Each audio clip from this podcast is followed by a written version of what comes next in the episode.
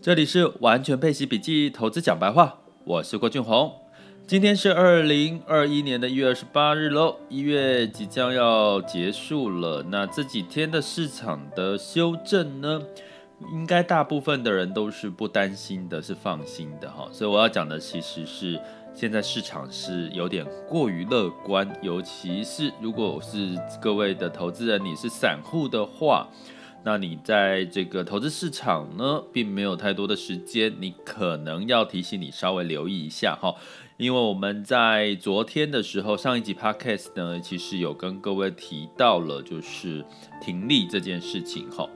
那要提醒各位哈，有时候在 podcast，因为我做的是。完全配齐笔记，投资讲白话，然后是一个陪伴的一个过程哈。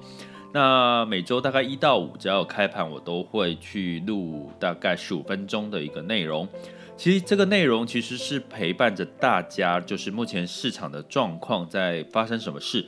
所以呢，我在录音的时间你会发现。我上传这个 podcast 的时间其实也不固定，因为我其实是消化了一些市场资讯再告诉大家，所以都是我感觉到重要或者是及时需要提醒大家的。所以昨天为什么讲停利呢？因为已经开始有人觉得市场涨多了，然后市场也开始出现修正呢，所以我当然就跟各位提提停利这件事情该怎么做。那呃很有趣，也建议大家哦。可以做一件事情哈，我做了一件事情，其实就是加入这个呃赖有所谓的股票群嘛哈，或者是你可以加入微信群之类的哈。那加入的时候，其实我在干嘛呢？其实当然是看到很多的讯息哈，就是每天你不看大概几千封的讯息，这股票群真的讨论非常的热烈哈。那我其实。区隔开来，我不是做这个个股的这个呃讨论跟建议哈，我比较是在做呃配息标的或者是基金或者是 ETF 或者是市场的一些建议跟呃不是建议啦哈，就是分析提点哈。那那股票的部分主要是集中在可能像台股、A 股、港股还有美股的部分。那呃，我要讲的事情是，我们在今天要讲的主题是，还是再回到停利这件事情的第二个部分。也就是说，其实我有跟各位分析过，不管你是投资的心态是什么，你一定要有很清楚的目标。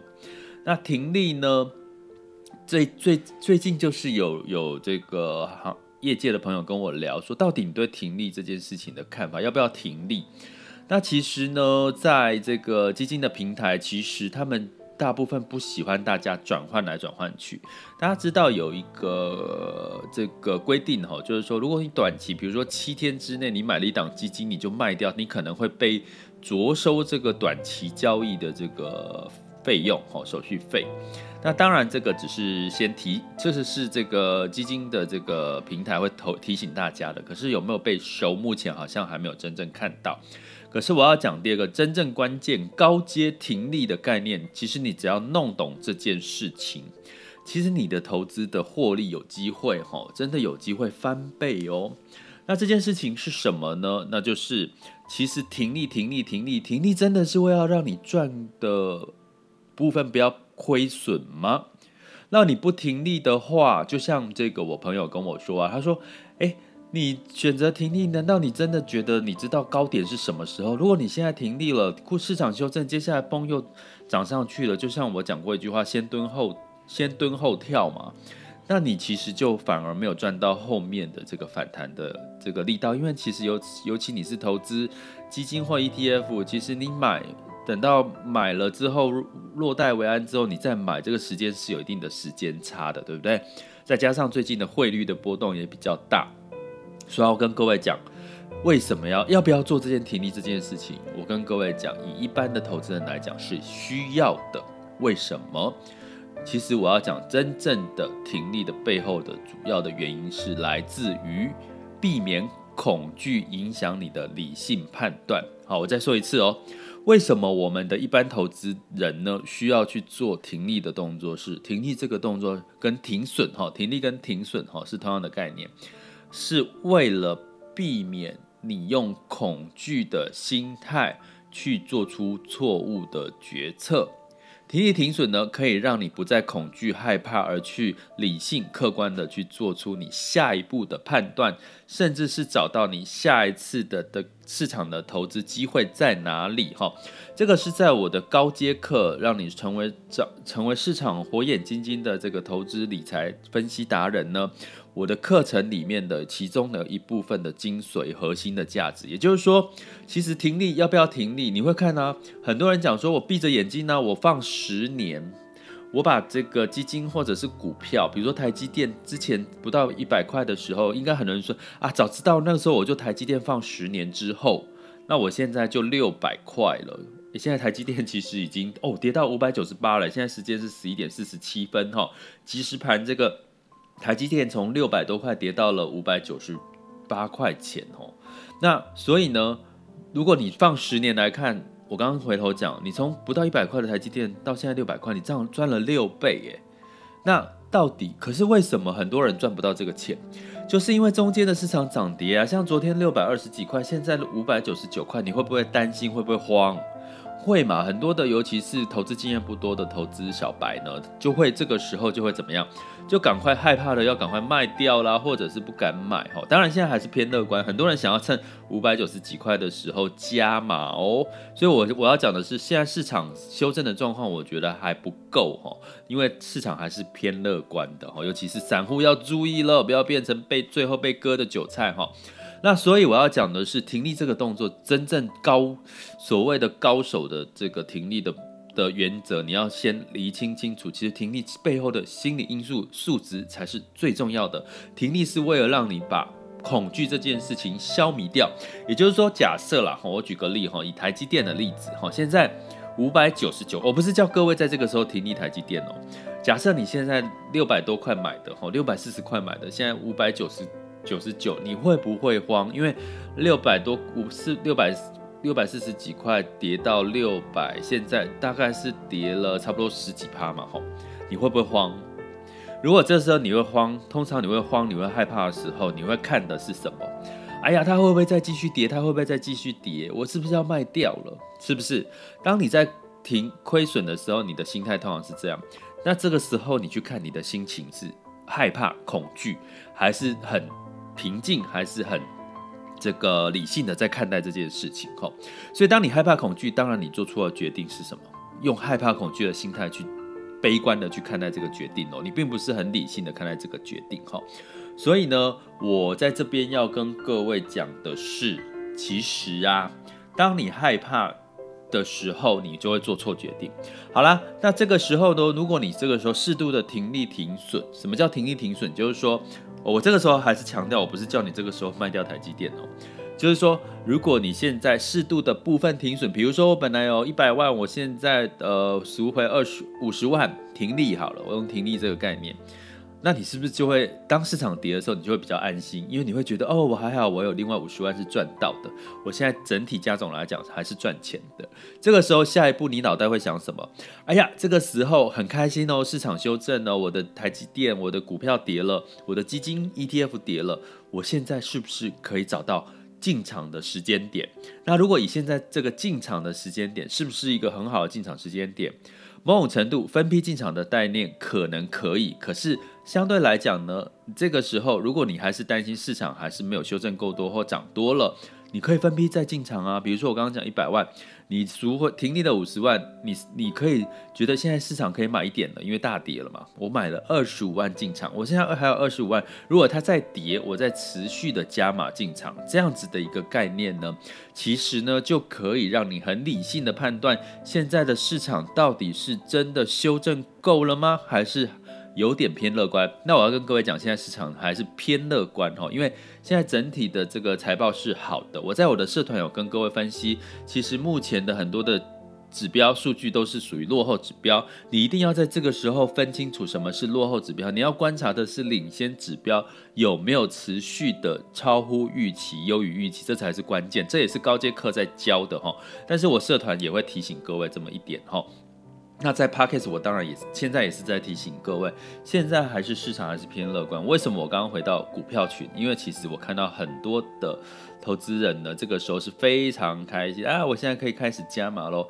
当可是呢，我我说什么时候开始是市场修正到差不多位置了？就是当你从市场的情绪，这个是最因为为什么我讲市场情绪，而不是去看这个相关的绝对数字哈？比如说它的这个殖利率，比如说它的它的这个呃市场的这个市盈率 EPS 这类的哈，它是不是已经到了修正到了低点哈？这个我们假设一般人先不去看的话。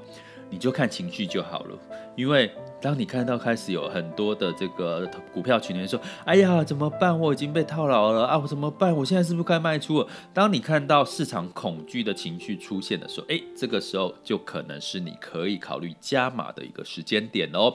所以很有趣，其实我都把我觉得投资是很有趣的事情，因为它是零和的游戏，也就是说，它是一个人的性格。好，就是庄家跟这个呃这个赌赌赌赌赌徒们的一个，我觉得是一个呃，就是谁谁的心理因素、心理素质越强大，可以战胜这个心理素质，其实你某种程度你就是。赢的那一方哈，当然这是属于高阶的一个投资理财的一个一个市场的一个技巧哈。当然在这边呢，我顺便跟各位提，其实停利真正的关键其实是你的心理素质，让你不再恐慌，可以理性的看待下一次的市场投资机会，而不是因为恐慌去看待我接下来市场会不会再跌，这样子的一个非理性的判断，让你做出错误的决策。好，这是今天讲的，其实是非常高阶的技巧，停利的第二趴哈。但是真的。相信你会非常受用。如果你觉得这个知识受用的话，麻烦你把我拜托在我的 podcast 留言给我，好不好？你的心得，或者是到我的粉丝专业或者是社团都可以。那如果你要上课，麻烦到我的网校 school 点 HappyToBeRich.com，或者是 Google 一下全球华人陪伴式投资理财网校，就可以找到喽。接下来进入到二零二一年一月二十八日的全球市场盘势轻松聊。好的，那我们来看一下为什么这个台股呢今天也惊惊跌哦。那当然是情从情绪的角度，美股下跌，呃也比跌深了哈。道琼跌了二点零五 percent，S M P 五百下跌二点五七，纳斯达克下跌二点六一。那这个部分呢，当然是在这个美联储。目前是没有去修正它的这个利率的水准了哈。那相对这个一些对对冲基金它抛售哈一些呃，我觉得是一个停利哈，就是一个停利的概念造成的市场的修正了。很多人赚到钱就从市场先撤出嘛，先观望一下，因为毕竟接下来可能亚洲市场也要开始进入到过年的时候。那欧股的部分也是下跌哈，但跌幅没有美国那么深。泛欧六百下跌了一点一六 percent，那德国跌一点八一是最多的哈。那当然就是目前呢，呃，有没有可能会这个经济增长？因为德国下调了二零二一年的经济增长的预测哈，稍微悲观一点，但是我觉得是好事，因为我觉得有什么值得那么乐观的？在这个新冠疫情还持续发生的情况下，稍微的理性一点哈，让这个股价跟现实背离的这个状况稍微修正一点，我觉得是好事。但是什么时候是买点？哈，接下来持续的关注我们。那在雅股的部分呢，在其实涨涨跌跌哈，其实 A 股的表现，其实在呃周二的时候，呃周三嘛，哈，周三是呃上昨天哈上涨了零点一一，创业板上涨了零点七哈，那这个台股昨天也小小涨了一点，可是其实昨天的台股已经盘盘中的时候跌幅蛮深的哈，但是其实它已经酝酿了这个。呃，今天要下跌的可能性呢？因为其实，在空单哈，台子期的空单其实是增加的，外资也持续的比较多是卖出的一个动作。那在港股的部分呢，昨天也是下跌零点三二到零点三八。那今天呢，其实目前的时间是十一点五十六，台台湾加权指数下跌了三百零一点哈。那台积电这个指标是下跌了五百九十九，哦，不是不是下跌，就目前的这个股价是跌破了六百哈，哦，来到五百九十九。那整体的指数呢，亚洲指数全部都跌了一个 percent 哦。我现在看哈，那恒生指数也跌了两个 percent 哈。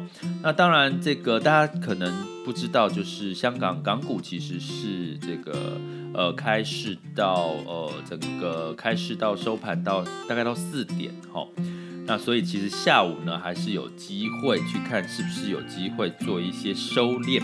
但是台股目前就看这个尾盘有没有收敛的机会哈，但是它如果不收敛，就代表这个情绪的恐慌可能是有点加深了哦。